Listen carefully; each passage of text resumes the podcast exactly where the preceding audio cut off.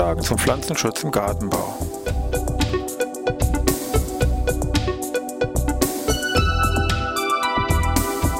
Ein wöchentlicher Podcast der Forschungsanstalt für Gartenbau an der Fachhochschule Weinstefan von und mit Thomas Lohrer. Für Gartenbaustudenten und alle anderen, die sich für Krankheiten und Schädlinge an Pflanzen, deren Biologie und Bekämpfung interessieren. Thema heute Maulwurf.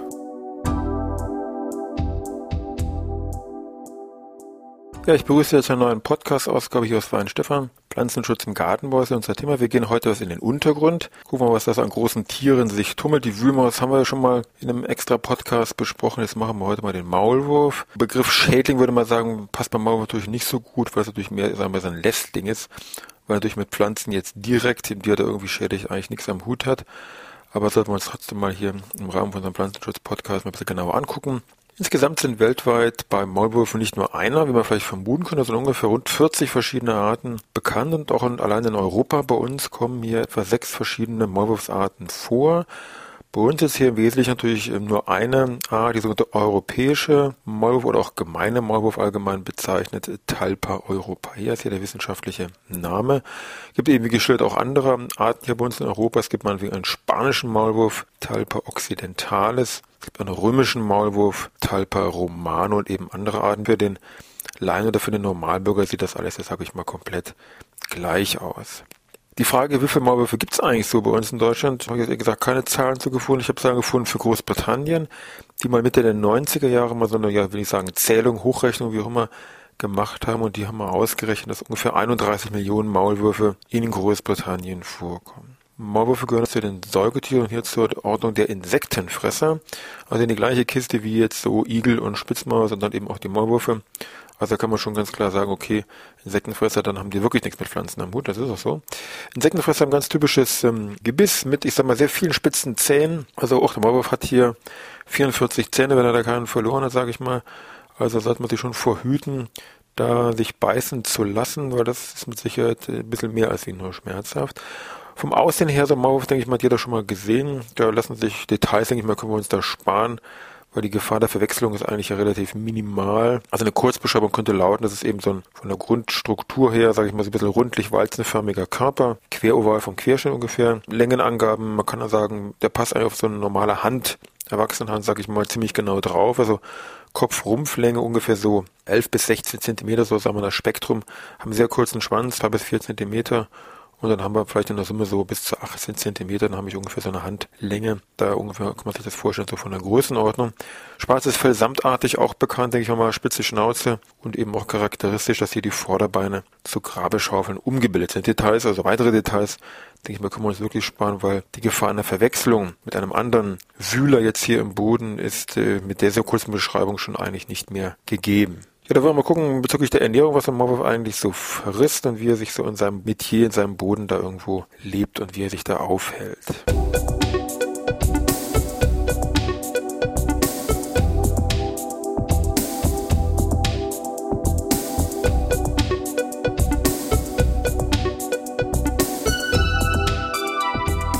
Also der Maulwurf wühlt das hier ganz kräftig im Boden, immer auf der Suche nach Nahrung. Das Insektenfressergebiss hat uns ja schon Hinweis gegeben, also in Pflanzen haben die eigentlich nichts am Hut und die Hauptnahrung sind jetzt wirklich hier auf dem tierischen Sektor gelegen. Und hier muss man, trotz dass es eben ein Insektenfressergebiss ist, sagen, dass eigentlich die Hauptnahrung vom Maulwurf sind ähm, ganz klar Regenwürmer, jawohl, Regenwürmer. Da leben natürlich auch eine ganze Reihe an Insektenlarven, die im Boden vorkommen, die natürlich eigentlich dann aus Gärtnersicht und durchaus sag ich mal, dann der Maulwurf schon fast als Nützling zu bezeichnen wäre, weil der natürlich ja auch irgendwelche, ja, Drahtwürmer, Schnakenlarven, Engelinge, auch irgendwelche anderen Spinntiere und Schnecken, die da in seinen Gängen auftauchen, hier mit natürlich aufnimmt. Also Regenwürmer ist die Hauptnahrung, plus natürlich die ganzen Insektenlarven, die hier im Boden auftreten.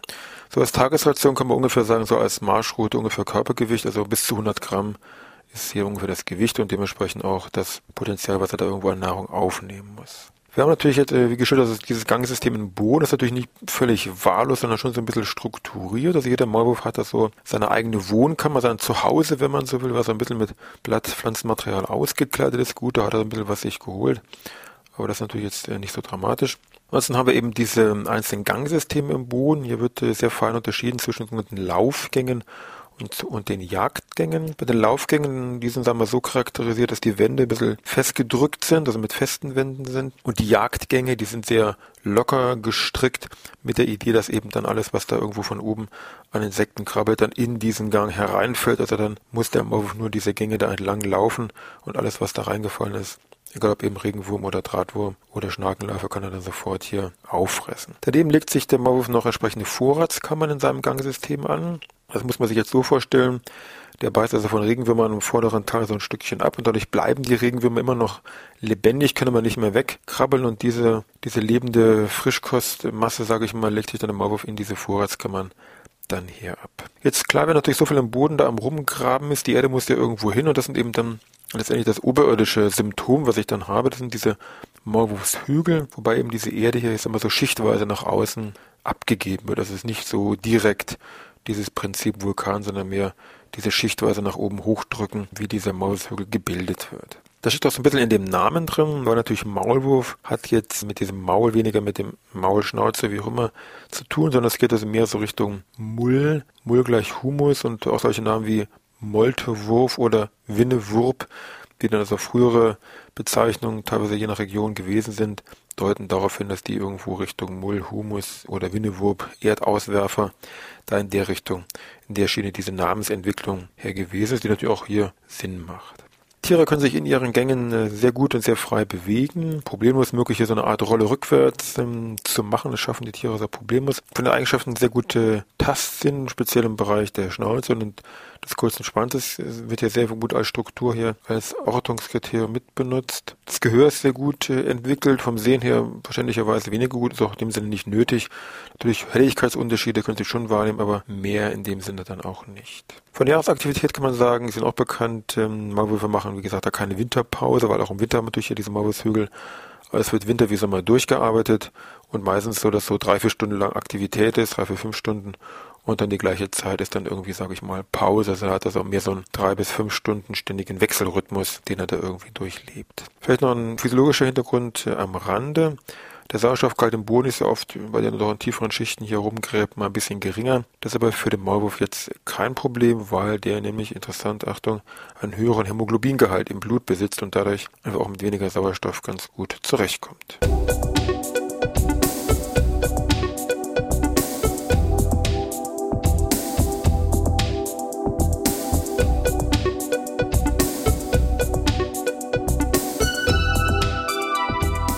Maulwürfe selber leben alleine, sind also ganz klare Einzelgänger und von der Ganggröße, was sie entsprechend für sich da ausbilden, kann man natürlich ungefähr je nach Nahrungsangebot im Boden so zwischen 300 und 3000 Quadratmeter ist ungefähr das Areal, was so ein Maulwurf, sage ich mal, hier durchwühlt und bearbeitet um eben hier satt zu finden. Sind eben auf der Fläche sehr viele Regenwürmer, ist die Fläche eben kleiner, weil er ist ja dann früher satt.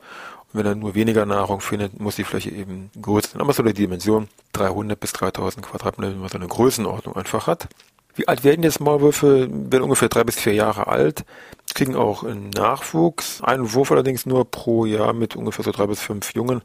Und äh, es ist das Weibchen, was sich hier alleine jetzt um die Jungen die Jungen Aufzucht, sage ich mal, hier kümmert. Die natürlich dann nach einer gewissen Zeit ein neues Revier natürlich suchen müssen. Die alten Tiere sind aber dann sehr sage ich mal, ortstreu auch und äh, verteidigen ihr Revier also massiv. Also da müssen diese jungen Maulwürfe dann schon gucken, dass sie woanders eben ein neues Revier finden, müssen auch da mal größere Flächen einfach überwinden, müssen dann auch oberirdisch irgendwo, sage ich mal, Strecken dann ablaufen. Und da kann es schon mal sein, dass sie auch problemlos hier, sage ich mal, irgendwelchen natürlichen Feinden zum Opfer fallen, also Greifvögel, Fuchs und Co., aber auch hier der Mensch, Stichwort Straßenverkehr. Im ersten Jahr hat Maulwürfen ist das hier die Sterblichkeitsrate relativ hoch. Welche Probleme ergeben sich jetzt in Verbindung, sage ich mal, mit dem Menschen oder welche Probleme hat der Mensch jetzt mit dem Maulwurf? Sagen wir eher so. Durch verschiedene Kriterien. Es fängt an, oder was heißt fängt an? Ein zentraler Punkt bei vielen ist Bereich Landwirtschaft dass wenn es um die Silage, also Grassilage-Gewinnung hier geht, dass da solche Erdverunreinigungen mit hereinkommen und dass das eben diese ganze Vergärungsprozess ja doch sehr deutlich ähm, stört und zu einer Minderung da mal der Produktqualität hier führt. Also Grassilage ist hier mit Sicherheit ein Problem. Dann natürlich daneben, was man meinen Hobbygarten natürlich interessiert, sind irgendwelche Hügel, die da im Rasen auftreten, was jetzt mehr ein optisches Problem darstellt. Kann natürlich dann, wenn das Ganze Richtung Sportrasen geht oder wenn da irgendwelche, ich sag mal, Pferderennen oder irgendwelche anderen Sachen abgehen. Also ich meine, so ein Maulwurfshügel auf dem Polofeld ist natürlich auch nicht so optimal. Also dann ist auch die Gefahr natürlich schnell der Verletzungsgefahr des Spielers oder der Tiere, die sich jetzt hier darauf sportlich betätigen, sage ich mal. Dann natürlich wieder mehr der optischen Bereich ist Golfplatz. Also ein Maulwurfshügel auf dem Golfplatz hat sich auch noch nicht in dem Sinne, sage ich mal, optisch etabliert. Also auch da gibt es natürlich Bedenken und die möchte man da einfach nicht haben. Natürlich können sie Probleme bereiten, wenn man Pflanzen, Jungpflanzen, Sämlinge und so weiter hier im Garten hat. Und durch die Wühltätigkeit alleine können natürlich solche Sämlinge doch mal irgendwie hochgehoben werden und dann können solche Pflanzen, die natürlich in direkter Nachbarschaft hier mal Wurzel-Bodenkontakt ähm, nicht mehr gegeben sein und dann natürlich auch mal absterben. Also eine gewisse Pflanzenschadwirkung, minimale Art natürlich, ist dadurch auch gegeben. Ansonsten natürlich das Problem mit irgendwelchen Rasenpflegegeräten, also speziell solche Maschinen, die also hier von irgendwelchen Kommunen oder Gemeinden eingesetzt werden. Kann natürlich sein, wenn hier die Schnittwerkzeuge da irgendwo in den Morbusvögel reinrasen, dass auch häufiger dann mal Reparaturen oder Wartungen in kürzeren Intervallen bei diesen Geräten erforderlich sind. Früher gab es richtige Maulwurfjäger, weil die Fälle nämlich auch als Pelz sehr gut, äh, sehr geschätzt gewesen sind. Also zu Beginn des 20. Jahrhunderts waren also sehr nachgefragte Pelze. Der sehr Markt, Maulwurf-Pelzmarkt ist aber so kurz nach dem Ersten Weltkrieg dann doch sehr rasch zusammengebrochen, wurden teilweise wirklich sehr große Mengen hier und auch exportiert. Also meinetwegen allein gibt es so Zahlen aus dieser Zeit, dass da jährlich 12 Millionen Fälle hm, in die USA exportiert worden sind. Davon man allein die Hälfte, also ungefähr 6 Millionen Fälle hier aus Deutschland. Mittlerweile sind die Zeiten aber hier komplett vorbei, weil nämlich seit 96 der Maulwurf hier als geschützte Art im Bundesnaturschutzgesetz verankert ist. Das heißt, dann ist alles, was hier Richtung Fangen, Töten, wie auch immer abläuft, komplett verboten. Was bleibt, wäre also wirklich ein reines Vertreiben der Tiere oder halt eben Extremfeuer der Morphos wirklich eine massive Schädigung. Dadurch gibt es auch solche Ausnahmegenehmigungen, wie es so schön heißt, zur Abwendung erheblicher landwirtschaftlicher und so weiter Schäden, die aber für den Bereich Hobbygarten nicht zutreffen. Das kann einmal wirklich für den Bereich Landwirtschaft sein, wo dann nochmal eine Bekämpfungserlaubnis gegenüber dem Morphof hier ausgesprochen werden kann.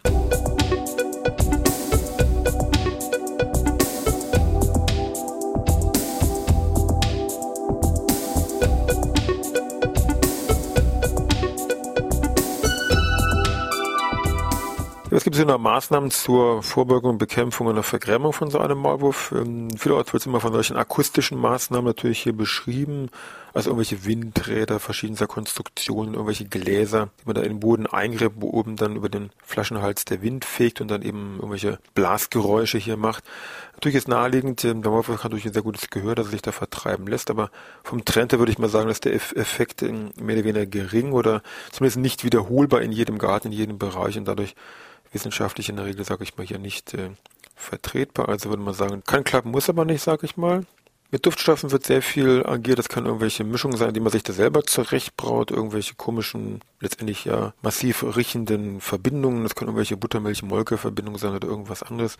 In dieser Schiene schlagen auch viele Produkte ein, die also als freiverkäufliche Produkte im Handel angeboten werden. Also auch hier diesen ganzen großen Firmen, Neudorf, Scotts, Bayer und Co., sage ich mal, gibt es ja jede Menge Produkte, die auch auf dieser Basis von Duftstoffen letztendlich funktionieren. Es gibt aber auch separate Vergrämungsprodukte auf der Basis von Calciumcarbid die auch letztendlich im Boden sich wieder umsetzen und dann wieder übelriechende Stoffe hier abgeben.